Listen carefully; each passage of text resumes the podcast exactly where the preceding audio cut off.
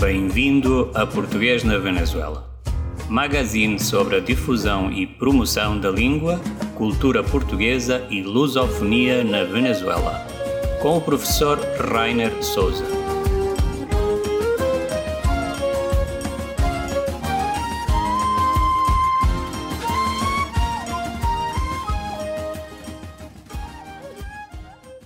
Bom dia, boa tarde, boa noite, depende da hora em que nos estiverem a ouvir, neste programa que se chama, neste podcast, que se chama Português na Venezuela.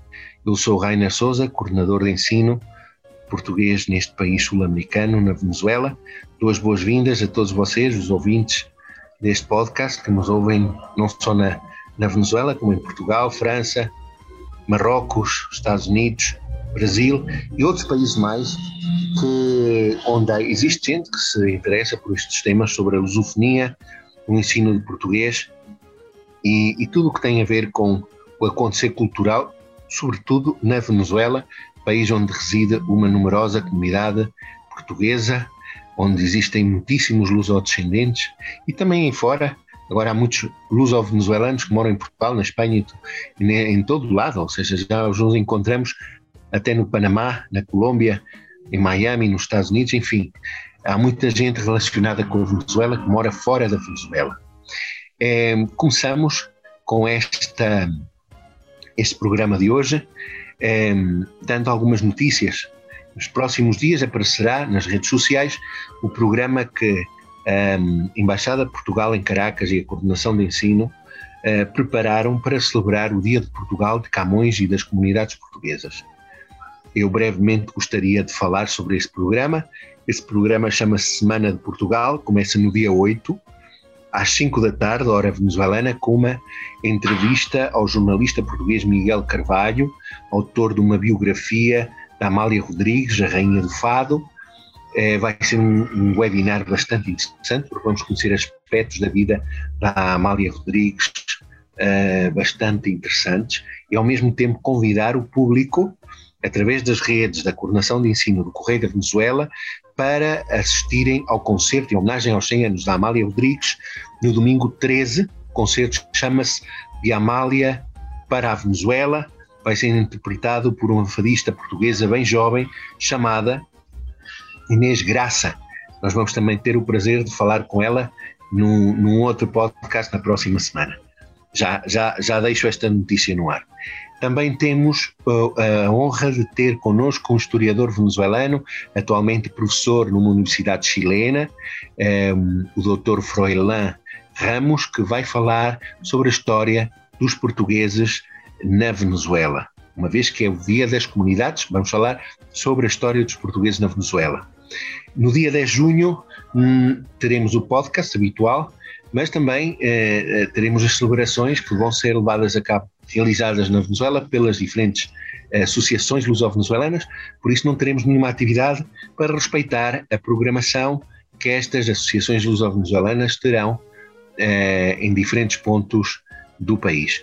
Eh, no dia 12 temos um webinar com outro jornalista português, escritor, Francisco Moita Flores, que vai falar sobre uma história de amor. Essa também é a razão por, pela qual nós estamos hoje aqui. Pedro Inês de Castro. Um, Francisco Moita Flores foi o autor desta série adaptada, uh, realizada pela RTP no ano 2005, chamado Pedro Inês, que conta a história de amor de Dom Pedro e Dona Inês de Castro.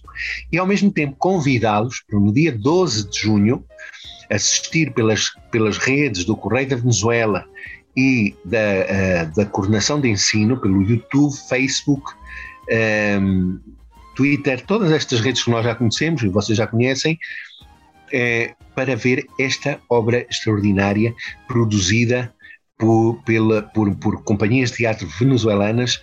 Um, ehm, os atores são venezuelanos e hoje nós temos a criadora desta obra, desta adaptação na Venezuela, que é Elizabeth Yauroskin.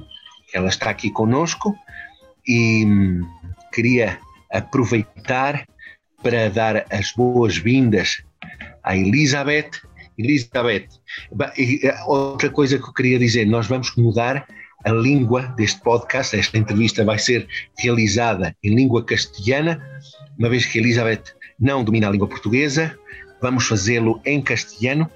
Eu vou fazer as perguntas à Elizabeth, a Elizabeth vai responder. Então, a partir de agora, mudamos de português para castelhano. Elizabeth, bienvenida y gracias por esa disponibilidad de poder hablar con nosotros.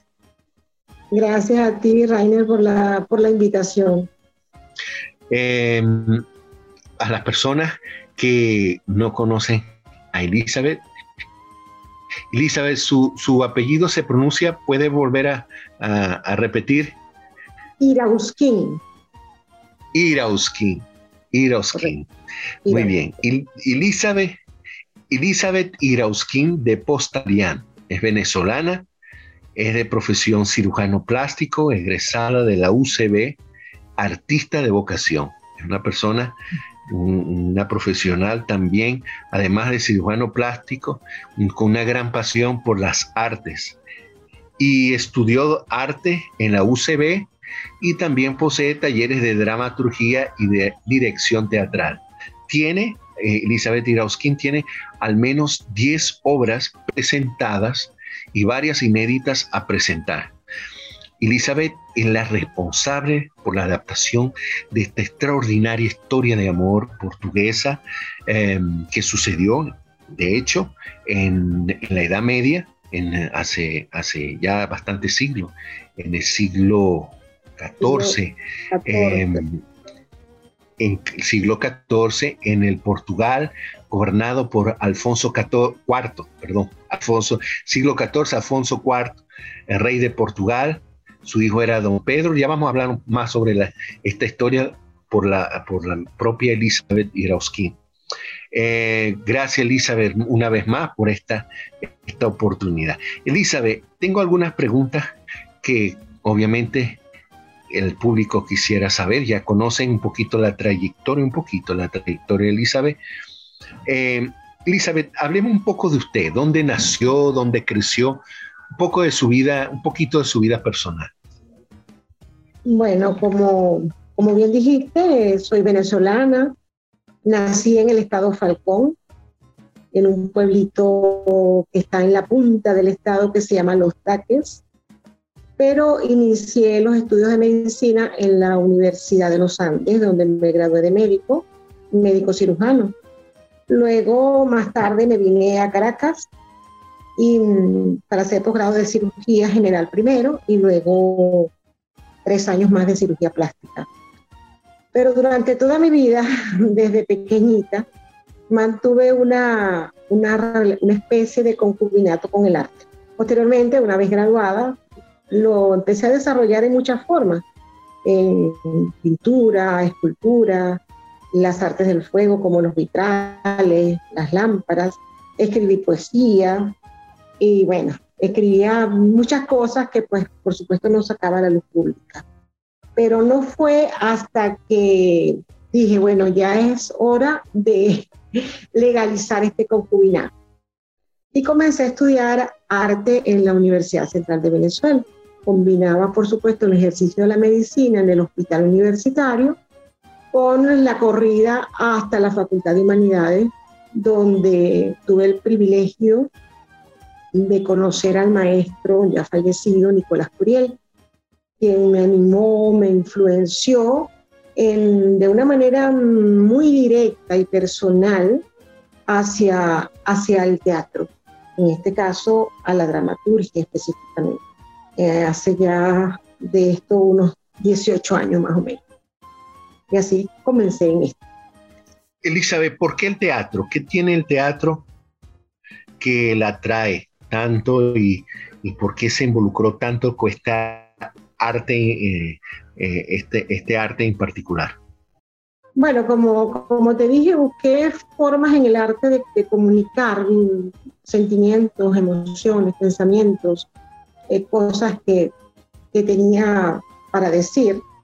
Y mm, probé con la pintura, probé con la escultura, probé con la, con la poesía, pero fue quizás ese amor que me transmitió Nicolás Priel, eh, que no pude, no pude abandonarlo, no pude abandonar el teatro como, como forma de comunicarme. Y entonces por eso lo adopté, lo adopté como, como mi hijo favorito dentro de las artes. Y dentro de, esto del teatro, ¿qué fue, cómo, cómo llegó a la historia de don Pedro y don Aide desde Castro y qué fue lo que le llamó la atención para adaptar esta historia de amor a un, y, convertirle en una pieza de teatro producida en Venezuela pues, y hablada, eh, hablada en castellano, porque es para el público hispanohablante de Venezuela y los que hablan castellano. Eh, ¿cómo, ¿Cómo surgió ese, cómo, cómo encontró la historia y por qué le, la trajo, la, le llamó la atención? bueno, la historia de Inés de Castro mm, hace bastante tiempo ya la tenía como rondando en mi cabeza porque era una historia trágica de amor, de, de pasión, de luchas de poder. Y, y, realmente me apasionan las historias románticas. Esta es una historia que ocurrió mucho antes que Romeo y Julieta, mucho antes que, que Shakespeare existiera. Y tenía pues ese conocimiento de ella, pero no fue sino hasta hace aproximadamente unos ocho años atrás, que tuve la oportunidad de viajar a Portugal, conocer Lisboa, Cintia, Cascais, que el guía que, que nos conducía en ese viaje turístico era tan bueno relatando cuentos que a través de, esa narración se impregnaron mis ojos, mis oídos, y entonces quise dar forma a esa idea que huía en mi cabeza desde hace mucho tiempo. Luego, más tarde, unos quizás tres años atrás, tuve otra oportunidad de ir a Porto, conocerlo, y de ahí ir detrás de los pasos de Inés hasta Coimbra, donde ocurrió pues la tragedia de estos dos inmortales amantes. Eh, Quinta de las Lágrimas. Sí, en la Quinta de las Lágrimas estuvimos ahí, pero desafortunadamente no pudimos entrar porque estaba cerrado había creo que un hotel funcionante ahí y, y bueno, me quedé con esas, con esas ganas de, de, haber entrado, pero una vez que llegué a la casa, que llegué a Venezuela, no, las noches se hicieron días y los días se hicieron noches hasta que no paré de la investigación primero necesaria para sentarme a escribir la historia. Eh, imaginaba cómo pudieron haber ocurrido los hechos, cómo era ella, cómo era él, cómo era el amor que sentían, cómo eran los hijos, qué, qué había pasado en esa historia. Y, y por supuesto, esta historia tan impresionante que había inspirado a tantos literatos, escritores, músicos, eh, ballet, dramaturgos de todos los tiempos, había calado tan profundo en mí que por supuesto decidí escribirla. Al principio tenía un poco de, de temor, em, hasta que descubrí el relato de Luis de Camoes, que me enamoró. Me enamoró el canto 3 dedicado a Inés de Castro. Y ya no tuve miedo, porque me sentí un poco, más que acompañada, identificada con esa forma de escribir de Camoes, que mezcla, por supuesto, un poco de leyenda, porque antes de Camoes los que escribieron sobre Inés no describieron la coronación, ni el besamanos, ni, ni esa historia un poco quizás hasta morbosa pudiera ser, ¿no? Que escribieron los, ah, los posteriores. Este, y entonces, siendo cierta o no, esa historia la quise hacer mía. Y siempre digo, como dice Goethe, como dijo Goethe, el escritor alemán, que para qué yo voy a escribir un soneto a mi cuenta y riesgo cuando puedo tomar uno de Shakespeare que dice lo necesario. Así que al igual que muchos escritores se nutrieron de otros, esta historia escrita por mi puño letra es, eh, yo le digo que es como de un ser colectivo, que a través de los siglos mucha gente se dedicó a investigarla y yo esa historia que investigué, por supuesto la adapto en esta investigación que también hice en una obra de teatro. Y aquí está Pedro Inés. Un amor que traspasa las barreras del tiempo. Eh, Elizabeth, para las personas que nos están escuchando y quizás no, no conocen mucho de la historia, usted pudiera en términos generales contar de qué trata esta historia.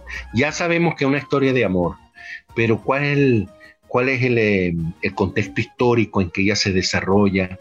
quiénes son esos personajes que realmente existieron. En, pocas palabras, para, abrir un poco para matar un poco la curiosidad y abrirla también a los que nos estén escuchando, ¿nos podrías contar un poquito sobre esto? Sí, claro, la, esa, como, como dijimos, pues es una historia de amor muy, muy dolorosa, dramática, que ocurre en, en el Portugal medieval del siglo XIV cuando en ese momento reinaba el rey Alfonso IV de Portugal. Él tiene un hijo llamado Pedro. Eh, Pedro, por supuesto, como todos los reyes y príncipes, se casan con, las personas indicadas. Em, el matrimonio está convenido con Constanza Manuel, pero con Constanza Manuel acude a la corte Inés de Castro, una mujer bellísima, hermosa, con un cuello largo, cuello de garza, como le decían, y Pedro queda prendado de ella en ese instante. Por supuesto, más intrigas van, vienen. Ellas eran amigas, más Constanza se daba cuenta pues de la infidelidad de Pedro con Inés, pero no fue hasta la muerte de Constanza que ellos deciden pues dar rienda suelta a su amor. Pero el rey Alfonso IV, por razones políticas, por razones de Estado y también por otras razones personales, ya que, eh, vamos a decir, el padre adoptivo de Inés de Castro, que fue Alfonso Sánchez, fue hermanastro de Alfonso IV de Portugal, enemistados a muerte. Y la historia teje muchas cosas que quizás son un poquito difíciles de entender.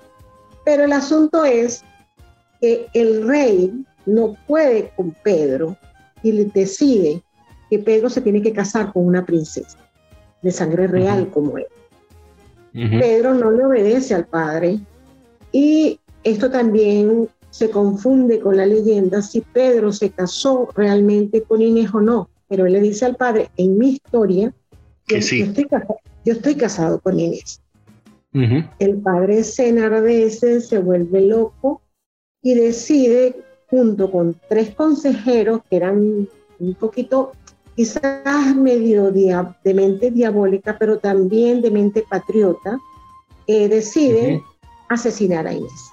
Entonces, van a la Quinta de las Lágrimas, aprovechando que Pedro no está en ese momento. Pedro había en Coimbra. En Coimbra, correcto, en la Quinta de las Lágrimas en Coimbra. Inés le ruega, le suplica, y una, esa, esa, esa súplica es hermosísima, como la describe Camoes, y, por supuesto describo muchísimas de esas palabras en, mi historia. Y el rey decide perdonarla en ese momento, porque él, no está seguro de la culpabilidad de Inés, de que si hay algo que de verdad ella tenga que morir. Él dice, bueno, ella puede estar en cualquier otro lugar, no importa. Total, en ese momento los reyes tenían amantes y tenían hijos con las amantes y no, pasaba nada. Pero los consejeros intrigantes, intrigadores, le dijeron que, que no, que había que matar a Inés. Y en esta historia que yo escribo, realmente el rey se lava las manos y son los consejeros los que asesinan a Inés. Una vez asesinada Inés, por supuesto, entra en guerra Pedro con su padre, a, una guerra civil, están los, los que están con Pedro y los que están con el rey Alfonso. Eso dura aproximadamente unos dos años. Por supuesto, al terminar la guerra y el padre muere, muere de viejo, eh, Pedro es rey de Portugal. Una vez que se hace rey de Portugal, él manda a buscar los asesinos que estaban asilados en, en Castilla o en Castella y solamente atrapa a dos, los trae y a uno le saca el corazón en vivo por, por delante y al otro por detrás. Uno de ellos logró escapar a Francia y no lo pudo atrapar. Y una vez hecho esto, desentierra el cuerpo de Inés y la corona como reina. La siente en el trono, la corona y hace que los cortesanos le besen la mano a Inés de Castro. claro, esto también es un poco la leyenda, porque dicen que, que Pedro, por supuesto, una vez que él es rey, desentierra a Inés, pero para llevarla al monasterio de Alcobaca, donde están los dos túmulos de ellos, donde había mandado construir unos túmulos impresionantes para ellos dos.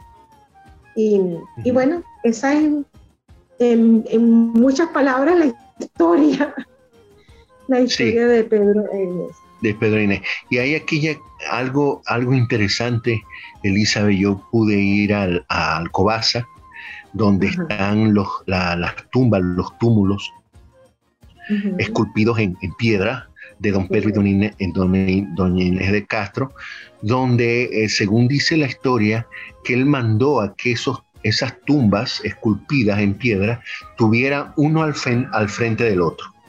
Porque él creía que en la época, el momento de la resurrección, ellos se resucitarían y se mirarían uno al otro. ¿no? E, esa, esa esperanza y esa fe de que eh, con la resurrección se pudieran reencontrar. Y eso, es bellísimo, eso es bellísimo, esa, esa parte donde dice que, que, esos dos túmulos están con los pies juntos, que si se, se miran los, los pies están juntos, para que cuando se levanten en el momento de la resurrección, lo primero que, que vean son ellos. Entonces eso es... Sí. Y, y hay una, una, una, inscripción en latín hasta el fin del mundo, eh, grabada en la piedra. Y en un programa que pasó hace algún tiempo atrás del historiador Irma, eh, José Hermano Saraiva, que tiene un, un, programa dedicado a esta historia de amor que puede ser. Sí, eh, hay algo, algo interesante. Pedro mandó a esculpir en la piedra eh, la escena del juicio final. Y eh, aparece Dios esculpido, tratando de hacer justicia, ¿no? Y aquellas personas que, que irían ser, que, que, serían condenadas en el infierno son exactamente los nobles, los poderosos, ¿no? Toda aquella gente que él creyó que estaba en contra de este amor, ¿no? Y están los humildes, está un hombre y una mujer casi como redimidos por el por, por Dios para gozar de la plenitud del paraíso, que se supone que sería él y Inés de Castro. Y es bastante curioso esa imagen que tenía Pedro en su cabeza de que aquellos que habían hecho esta crueldad a la mujer, porque él dijo que era su mujer legítima, como usted dijo muy bien, que él se había casado, le dijo a su papá, ¿no? Ellos tenían que padecerla en la hoguera del infierno, mientras los humildes y las personas que realmente amaban, como él y Inés, vendrían al paraíso. Es bastante curioso esa representación que él hizo y la dejó esculpida eh, en, su, en, en, la pared, en las paredes, en los laterales de la tumba. y es realmente algo muy curioso, una joya. En el próximo viaje quedará pendiente para visitar. Porque sí, es extraordinario. Sí, demoró mucho, mucho tiempo, Elizabeth, hacer esta adaptación. Fue muy costoso en términos de horas, de, de, investigación. ¿Cuánto tiempo le duró a usted adaptar y armar todo esto, de acuerdo a su conocimiento de dramaturgia, colocar toda esta historia en diálogos, en escenas? ¿Cuánto, cuánto tiempo le llevó? Eh, hacerlo y, y, ya sacarlo y decir que está listo aproximadamente dos años, más o menos. Eh, y bueno, y el tiempo, pues el tiempo que le, que le, dedico es el tiempo que yo pueda tener también de acuerdo a mi trabajo. Ahora por la cuarentena, pues nos quedó eh, estar en casa y por supuesto tuve más tiempo de, de terminarla, ¿no? Pero, pero nada, me entrego en, en, cuerpo y alma cuando estoy escribiendo algo y, y nada me detiene. Entonces, ese fue el tiempo que me llevó Pedro Inés decir, ya, está lista, porque hago una versión, dos versiones, tres, hasta 25 versiones. Y entonces ya digo, ya, ya, ya está bien, ya está lista. Ah, está muy bien. el rigor del artista, ¿no? De que su obra esté lo más perfecta posible, ¿no? Llega un momento que uno dice, tengo que terminarla en cualquier momento. De, de revisión, revisión hasta que, hasta que me gusta. Pues. Entonces imagino, imagino cómo son los personajes, imagino eh, cómo, cómo piensan, qué comen, cómo caminan, cómo irán vestidos. Entonces incluso yo misma diseño el vestuario. A medida que escribo la pieza, voy diseñando el vestuario, la escenografía, los elementos escenográficos. Entonces todo eso pues lo voy anotando, ¿no? Y llega, termino, la, termino la pieza con el vestuario hecho, que es una de las cosas que me critican, pero a mí me gusta que esté. Oye, eso requiere tiempo.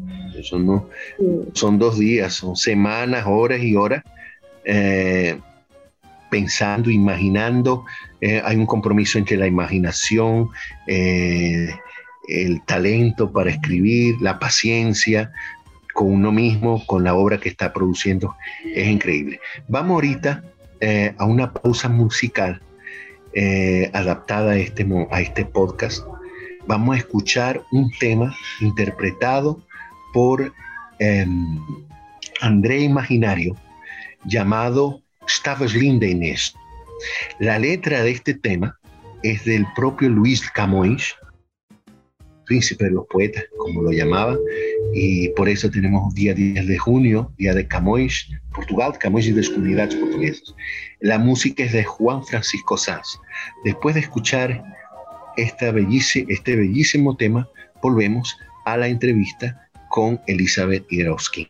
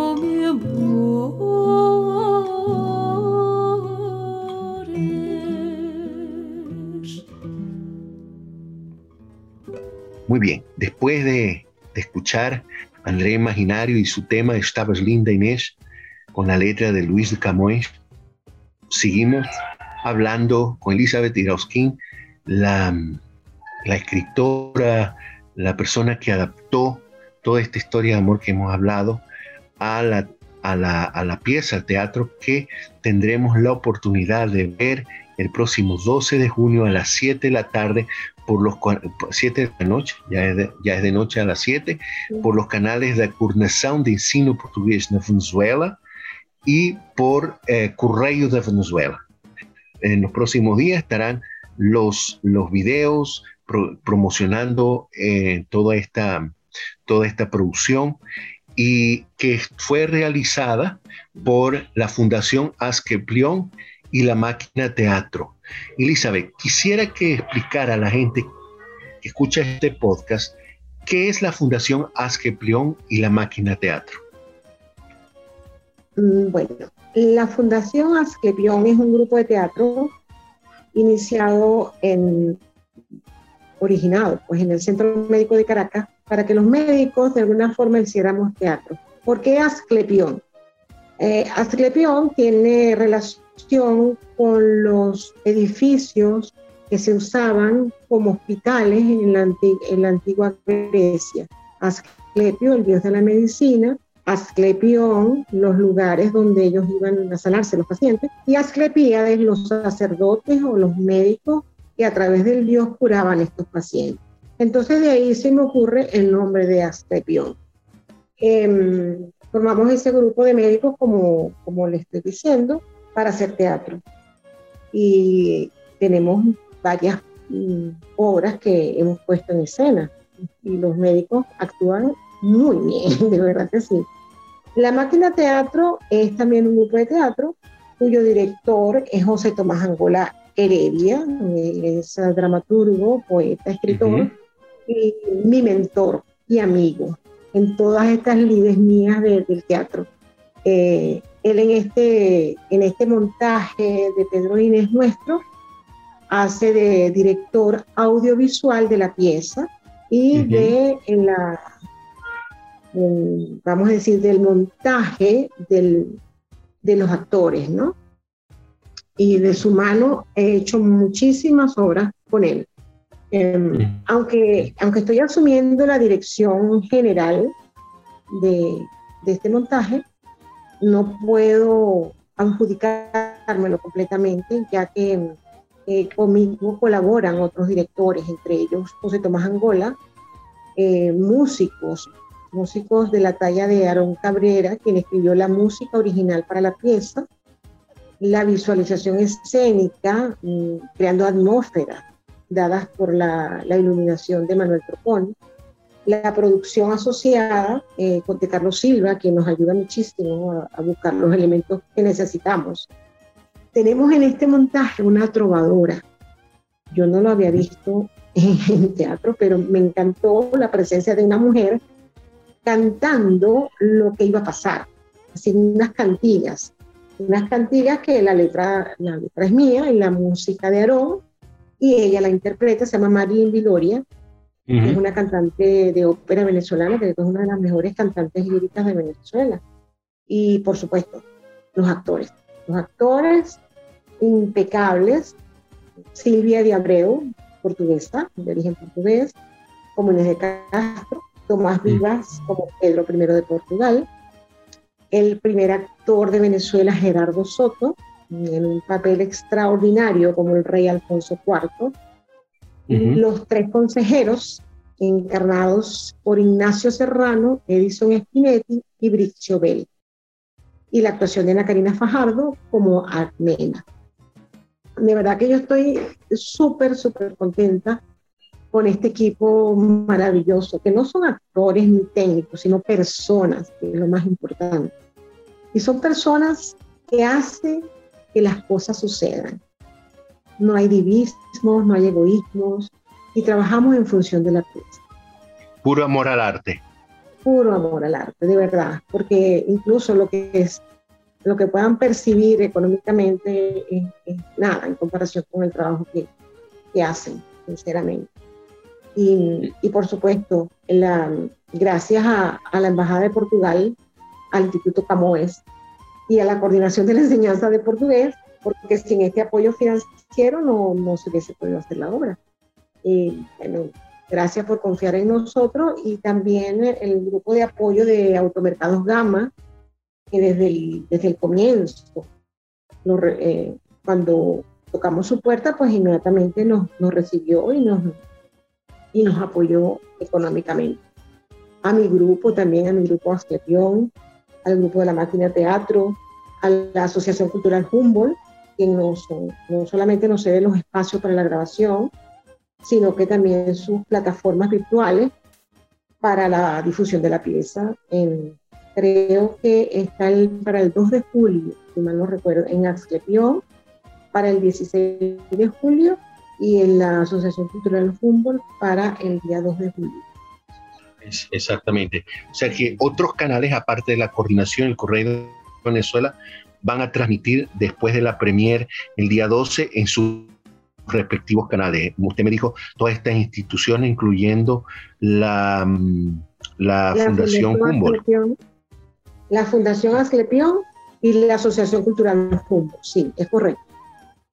Uh Elizabeth, una preguntita. ¿Qué, qué, qué otras piezas usted ha, ha, podido dirigir de que son suyas, pues, que usted adaptó? Bueno, siempre me, siempre me gustan las, las ah, obras históricas que hablan del ser humano.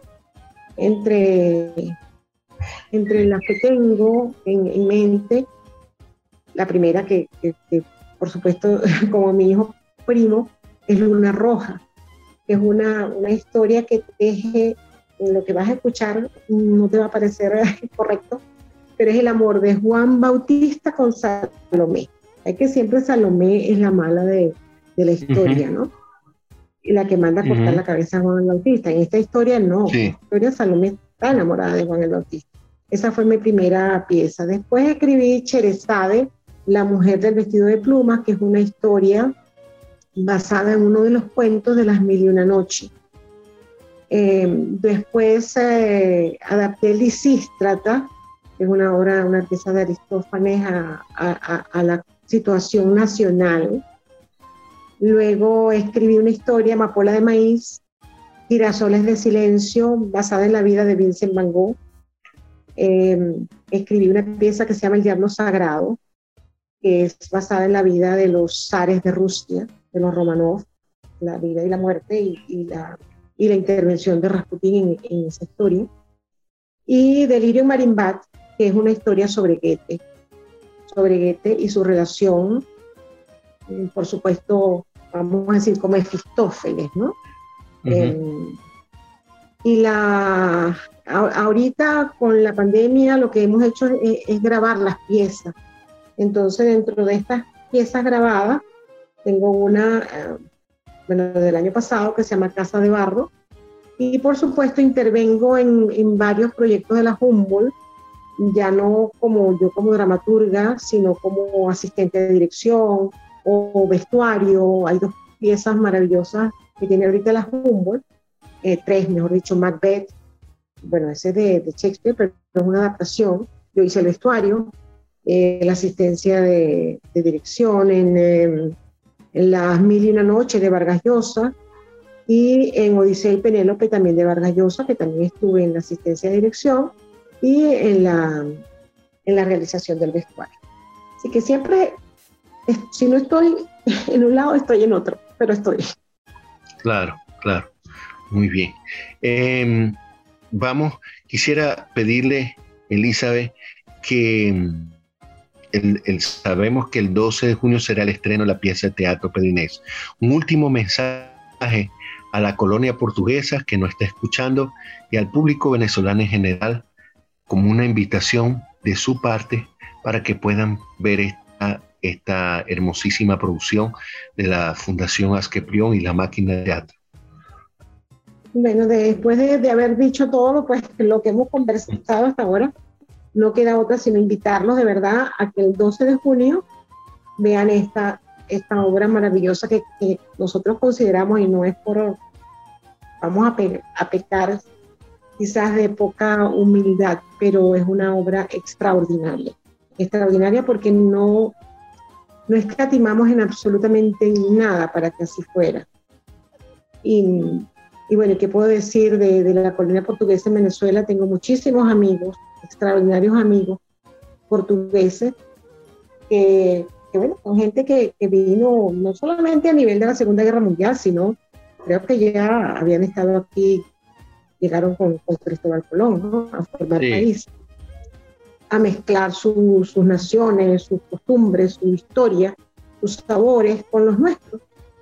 Y de verdad como, como venezolano no, no tengo otra cosa que, que ser afortunada de conocerlo y porque son gente buena, gente que ha venido no solamente a construir eh, y hacer eh, agricultura y estar en, en, la carpintería, en la zapatería, en las construcciones, en las panaderías, no. Ellos vinieron sobre todo a construir patria y creo que esto lo han conseguido en Venezuela. Sí, muy bien. Elizabeth, muchas gracias por su disponibilidad y aquí está la invitación.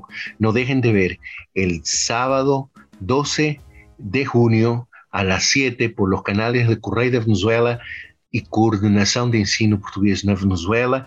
Esto lo pueden encontrar por en YouTube, en Facebook y por Twitter la, la premier de esta producción. Después quedará allí para posteriores visualizaciones. Se estrenará en otros canales que después Elizabeth y, y los productores, la, la gente que hizo posible toda esta magnífica producción se encargará de dar a conocer en qué otros canales se puede ver.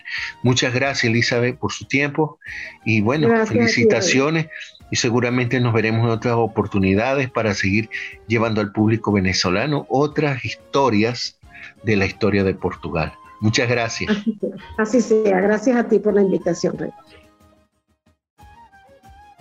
Después de haber hablado con Elizabeth Irosquín sobre cómo fue todo el proceso de producción, primero de concepción de la idea, de adaptar esta historia de amor Pedro Inés a, al teatro y todo lo que eso conlleva en lo que se refiere a la producción, actores.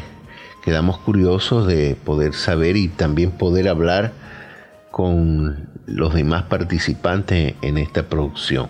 No podemos hablar con todos, pero les digo que todos están eh, como decimos en portugués, de parabéns. O sea, los felicito a todos. He podido ver ya algunos videos. Ha salido muy bien, extraordinario, una calidad extraordinaria. Y bueno, eh, podremos disfrutar de esta adaptación, de esta pieza de teatro, como yo les dije, el próximo sábado 12 de junio a las 7 por los canales de la Coordinación de Ensino Portugués de Venezuela y por, pelo, pelo canal o por el canal de Correio de Venezuela. Pasamos a hablar ahorita con José Tomás Angola, director audio, audiovisual y montaje y director de la máquina teatro. Buenas tardes, eh, José Tomás. Muchas gracias por su disponibilidad de estar aquí hablando en este podcast portugués en Venezuela, es decir, portugués en Venezuela. Y quisiéramos preguntarle eh, primero, ¿cómo fue todo, toda esta aventura? Quisiera que usted pudiera eh, hablarnos un poco sobre cómo fue en su, en su papel de, director audiovisual y montaje, cómo fue toda esta producción, cómo la, cómo la disfrutó, qué impresión le causó todo esto que fue realizado en la adaptación de la historia de Pedro Inés de Castro. Pedro Inés es un proyecto que Elizabeth Irausquín había escrito con muchísimo interés después de haber estado en Portugal visitando los diferentes sitios, incluso el mausoleo este, donde están las criptas, tanto de Pedro de Portugal como Inés de Castro. Había una enorme emoción de parte de ella con la pieza y ella, nos lo transmitió, uh, no solo a mí, sino todo el elenco, una una gran este, interés y mucha devoción por esa historia que, a nosotros nos parecía especialmente hermosa, eh, de grandes resonancias legendarias, pues un amor que trasciende la vida, ¿no?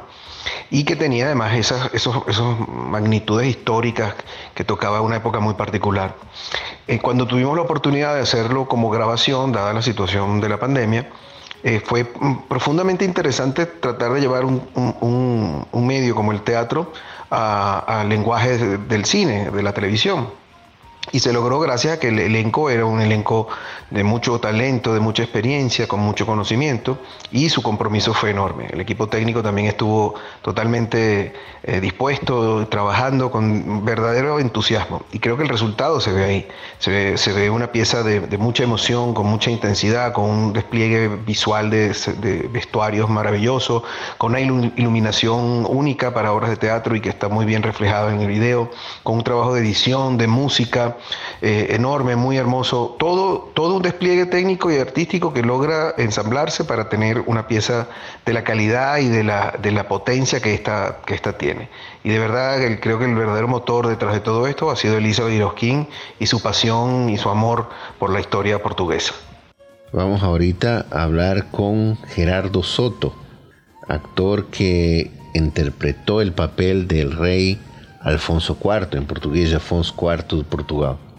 Hola Gerardo, Gracias nuevamente. Eh, le doy las gracias por la disponibilidad de hablar con, nosotros.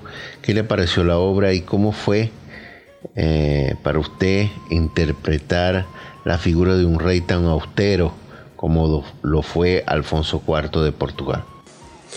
Bueno, un saludo grande, un gran abrazo para todos. Para mí es un honor y un privilegio grande estar en esta obra, Pedro e Inés. Es una gran obra, muy bien escrita, muy, muy dramática.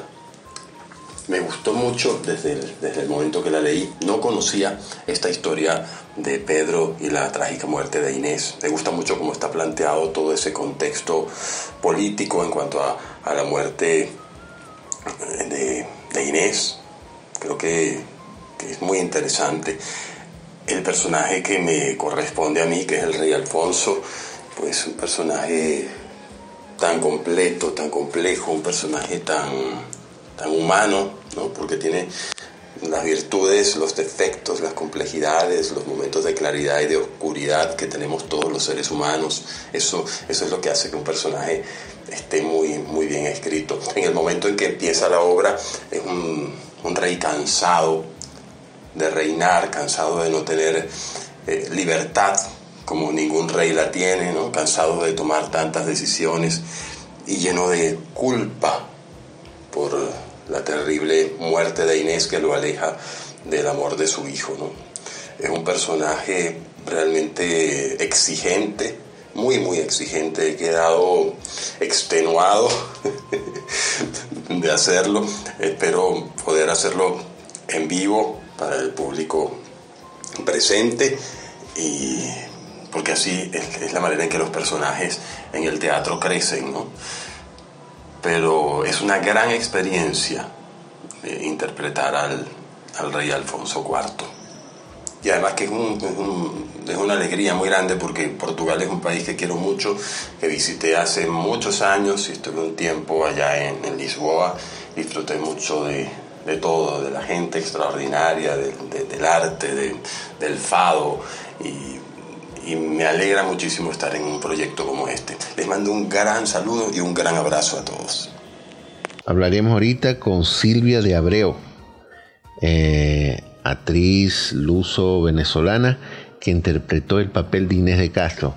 Hola Silvia, espero que todo esté bien contigo. Quisiera saber cómo, cómo se siente encarnar un personaje eh, como Inés de Castro y, cómo se siente también haber participado, después de haber participado en la producción de esta obra teatral, de esta, de esta pieza de teatro que cuenta al público venezolano una historia de amor del medievo portugués. Bueno, primero comenzar dándoles las gracias por el espacio, por la invitación para compartir con todos ustedes lo que fue esta maravillosa experiencia de encarnar a un personaje tan especial como lo es doña Inés de Castro. Mi primera reacción cuando Eli me llama para ofrecerme el papel fue de sorpresa y de emoción. No podía creer que estaba escribiendo una obra acerca de una de mis historias favoritas de la historia de Portugal. Dentro de toda su tragedia, dentro de toda su tristeza, siento que la historia de Pedro e Inés de Castro es una de las más hermosas de nuestro país o del país de nuestros papás y de nuestros abuelos, porque habla del amor y del amor verdadero como Camões en alguno de sus poemas, si no me equivoco, dice que como el amor está hecho del alma y el alma vive eternamente, aunque la vida está ausente, el amor siempre existe. Eh, siento que es una de las historias, como ya dije, más bonitas, más impactantes de, Portugal y tener la oportunidad y la responsabilidad de dar vida a Inés de Castro para que esta historia llegara a venezolanos, a lusodescendientes que tal vez no la conocían, o que personas portugueses, lusodescendientes, venezolanos que ya la conocían, la pudiesen disfrutar en escena, para mí era un gigantesco honor, era una emoción muy, muy grande. Fue un proceso de búsqueda de, hacer justicia, creo que esa es la palabra, de hacer justicia al personaje, a un personaje noble, a un personaje que en verdad amaba al príncipe Pedro y que fue víctima de las consecuencias de la historia, del contexto que le tocó vivir. Eh, no era fácil, ella era un símbolo. Siento que la muerte de Inés eh, era de alguna manera un estandarte para la corona portuguesa y ella fue víctima de eso cuando no era culpable. Entonces, en verdad para mí emocionada, muy contenta, feliz, ya quiero que todos puedan disfrutar de esta pieza que se logró hacer como parte de la programación para la celebración del Día de Portugal. Quiero que la vean, la disfruten, conozcan esta historia a fondo. Entonces, gracias por la invitación, gracias a Eli por cederme el honor de interpretar a Inés de Castro y espero que todos disfruten este lanzamiento el próximo 12 de junio por las redes de Correo de Venezuela y del CP Venezuela. Así que bueno, los esperamos por allá. Muchas gracias. Vamos a hablar ahorita con Tomás Vivas, actor que interpretó el papel de Pedro I. Em, Tomás, muchas gracias por su disponibilidad en hablar con nosotros en este podcast. Quisiera preguntarle, ¿Qué impresión tiene de, Pedro, eh, quien fue primero príncipe y luego ascendió al trono como rey de Portugal y, y de cierta forma vengó de una manera cruel la muerte de su amante, doña Inés de Castro? Cuéntanos un poco sobre la impresión que tuvo eh, tras haber participado en esta obra. Saludos hermano, eh, primeramente agradecido contigo y todo tu equipo por el espacio que le brindan a propuestas artísticas como las de Pedro e Inés. Este viaje además eh, no hubiese sido el mismo sin, sin, un equipo tan hermoso, tan bonito, tan comprometido como el que tengo en, Pedro e Inés. Para hablar un poquito sobre el personaje de Pedro, eh, su curva emocional durante la puesta eh, es súper interesante. Es un viaje vertiginoso, es un viaje que pasa de la empatía, del amor y el respeto hacia su padre hasta volverse un rey cruel. Eh, y no por la muerte de su esposa, sino por el asesinato que lo hace distinto. Eh, y se vuelve, el, según la historia, como lo nombran, Pedro el Cruel. El viaje fascinante no hubiese sido el mismo, reitero, eh, sin la delicada pluma de Elizabeth al, llevarlo al texto y sin la visión de José Tomás Angola como director para ayudarnos a nosotros los actores a pasarlo del plano literario al plano humano. Es un viaje sumamente interesante que, y la invitación es esa, a que, a que formen parte de, ese vuelo con nosotros al, disfrutar de ese material. Sin duda alguna para mí es uno de los personajes más eh, interesantes que me ha tocado interpretar y lo disfruté muchísimo. Su, curva emocional, su viaje es, es enriquecedor. Eh, como artista agradeceré siempre formar parte de Pedro Inés. Un abrazo hermano, saludos. Y por último vamos a hablar con Aarón eh, Cabrera y Martín Figueroa, autores de la parte musical de, de esta pieza Pedro Inés de Castro. Hola Aarón, hola Martín, gracias por su disponibilidad en poder hablar a este podcast portugués en Venezuela. Em, quisiera hacerle una pregunta a los dos y después ustedes me la contestan, cada uno a su manera. ¿En qué se inspiraron para em, producir y concebir eh, la música de ambiente de esta pieza de teatro Pedro Inés de Castro? Y después también su opinión personal sobre eh, esta historia de amor y bueno, sobre la producción en general. Quisiera saber sus opiniones. muchas gracias nuevamente por la disponibilidad en querer hablar con nosotros y eh, la audiencia de este podcast. Saludos Rainer, muchísimas gracias por el espacio y por la oportunidad. Eh, mi nombre es Aaron Cabrera y como bien acabas de mencionar, soy uno de los escritores de la música de Pedro e Inés de Castro junto con mi hermano y colega Martín Figueroa. Bueno, yendo a tu primera pregunta, siento que siempre es, eh, digamos, necesario ir a referencias cinematográficas, ir a la música de las películas, indagar en lo que han hecho esos grandes maestros, eh, digamos, eh, plasmando su sello musical por medio de épocas, regiones en específico y, y bueno, todo el trabajo que se ha hecho a nivel cinematográfico de la música siempre es una de las cosas más impresionantes. Y bueno, siento que una referencia obligada, que no es una película, pero es una serie bastante, fue bastante famosa, Juego de Tronos, siento que es bastante indicada. Eh, sobre todo por la búsqueda del color que te, lleva a una época, que te lleva directamente a una imagen de un, gran castillo, eh, de escudos, lanzas, armaduras, te lleva directamente a eso. Y siento que, para mí, para mí siempre hay referencias bastante claras. Eh, por ejemplo, el, todo lo que es el universo del, Señor de los Anillos, toda la música que hizo Howard Shore me parece increíble. Y, bueno, con temas eh, medievales de, digamos, de un universo totalmente diferente al que conocemos. Siento que esa para mí es una referencia bastante, bastante clara. Con respecto a tu segunda pregunta, siento que es una historia demasiado cautivadora demasiado interesante y, tuve la fortuna de tener un pequeño papel en la, filmación, en la obra. Y claro, pude disfrutar de todo el proceso de montaje, ensayos, etc. Pero eh, siento que quedó muy plasmado allí, gracias a, bueno, José Tomás y Elizabeth, que a través de cada personaje pudieses tener una perspectiva bastante clara eh, de, digamos, el proceso circunstancial o sentimental de los personajes y la dirección de dicha obra, ¿no? Siento que fue un proceso demasiado, demasiado bonito y se lograron demasiadas cosas increíbles, o sea, el, todo el, talento derrochado por todas las personas que estaban en las tablas, de verdad fue eh, y será evidenciado por cada uno de, este público que está esperando a Pedro e Inés.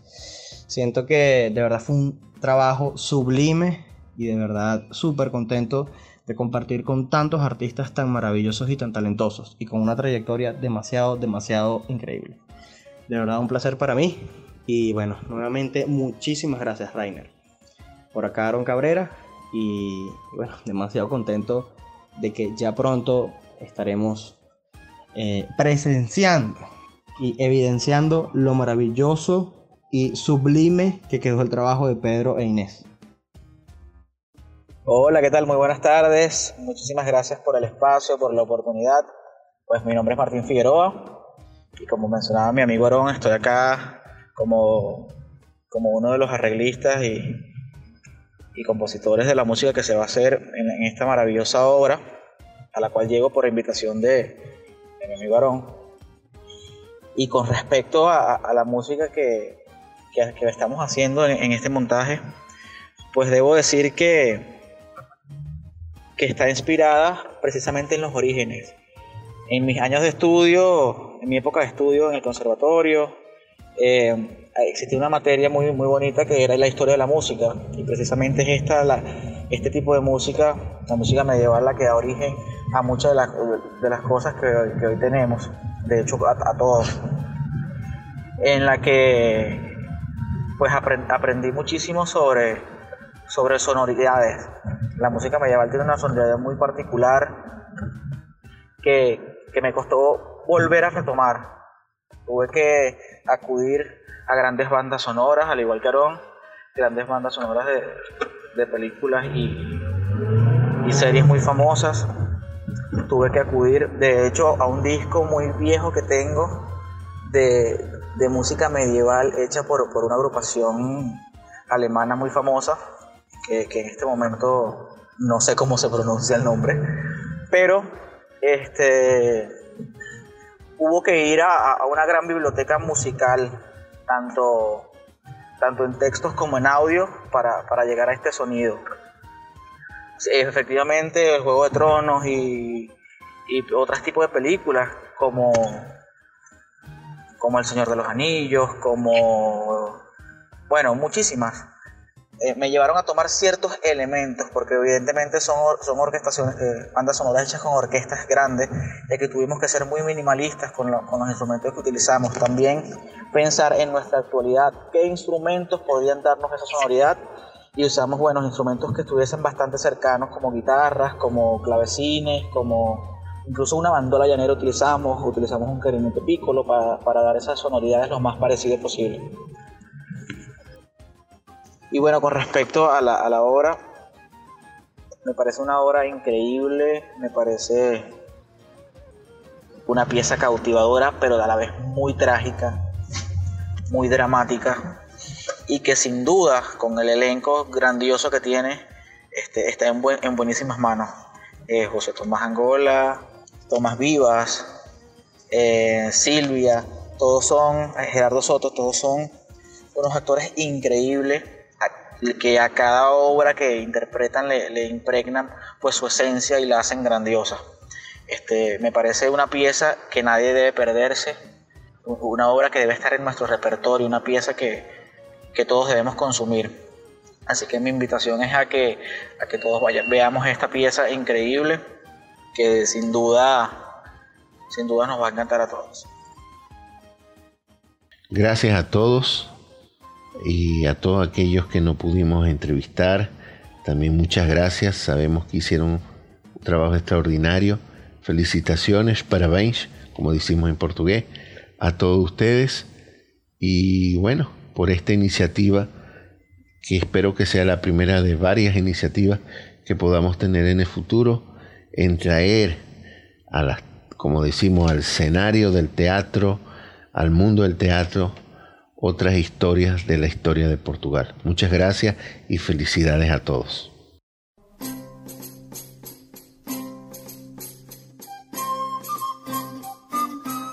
Passamos agora ao lugar da história. Nesta semana falaremos de Dom Afonso III e do rei Dom Dinis. Na época do rei Dom Afonso III, a conquista dos territórios da região do Algarve foi o acontecimento mais marcante do seu reinado. A reconquista chegou ao fim com a conquista de Faro, Albufeira e Silves em 1249. A partir de então, D. Afonso III passou a intitular-se Rei de Portugal e dos Algarves. Fim a reconquista, iniciou-se o conflito com Castela. D. Afonso III, Rei de Portugal, e Afonso X, Rei de Castela, defrontaram-se para decidirem a posse do Algarve. Foi necessária a intervenção do Papa Inocêncio IV para se chegar a uma solução após a resolução do conflito em 1253, foi negociado o casamento de Dona Beatriz, filha bastarda de Afonso X, com o rei de Portugal, Dom Afonso III.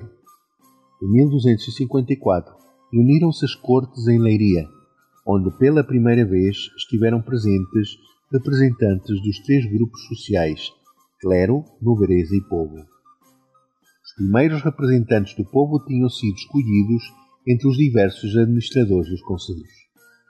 Com a morte de Dom Afonso III em 1279, subiu ao trono Dom Dinis, seu filho.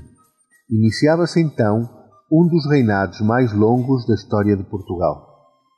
Terminada a reconquista no território português, estavam reunidas as condições para que o monarca se pudesse concentrar no fortalecimento da defesa do território e no desenvolvimento económico e cultural do reino. Dom Dinis foi um rei muito culto, devido à educação que lhe foi proporcionada por seu pai, Dom Afonso III. Ao longo do seu reinado, Dom Dinis deu particular atenção e proteção às letras e à cultura. O próprio rei foi um poeta trovador, com grande destaque na literatura da época. Pretendeu desenvolver a cultura, pelo que mandou traduzir algumas obras estrangeiras para a língua nacional, isto é, para o português, permitindo assim a sua divulgação. D. Dinis foi o primeiro rei português a assinar os documentos com o seu próprio nome, porque até, até então os reis assinavam através de sinais. Por esta razão, tornou obrigatória a língua portuguesa nos documentos oficiais emitidos a partir do seu reinado. Até então, os documentos eram só escritos em latim. Nos seus castelos e palácios, o rei e os grandes senhores organizavam festas, torneios, caçadas, assistiam à representação de peças teatrais e ouviam os jograis a cantar e a recitar a poesia trovadoresca. O povo, por sua vez, tinha outro tipo de divertimentos. Participava em bailes, festas e romarias. Na próxima semana continuaremos a conhecer mais sobre a obra do rei Dom Dinis em Portugal na Alta Idade Média Portuguesa. Fechamos agora o programa, o podcast, convidando-vos a poder ouvir-nos na próxima quinta-feira, dia 10 de junho, dia de Portugal, de Camões e das Comunidades Portuguesas. Mais informação sobre a, a maneira como a Embaixada de Portugal e a Coordenação de Ensino, juntamente com o Correio da Venezuela, o Instituto Português de Cultura, o Centro Português de Caracas, eh, irão festejar eh, esta efeméride tão importante para Portugal, uma vez que se celebra a cultura portuguesa e a nacionalidade portuguesa. Ficamos então até para a semana e vamos ouvir, como já estamos no mês de Portugal, o soneto de Borges a Luís Camões, interpretada pela voz de André Imaginário. Até para a semana, dia 10 de junho, até a próxima quinta-feira.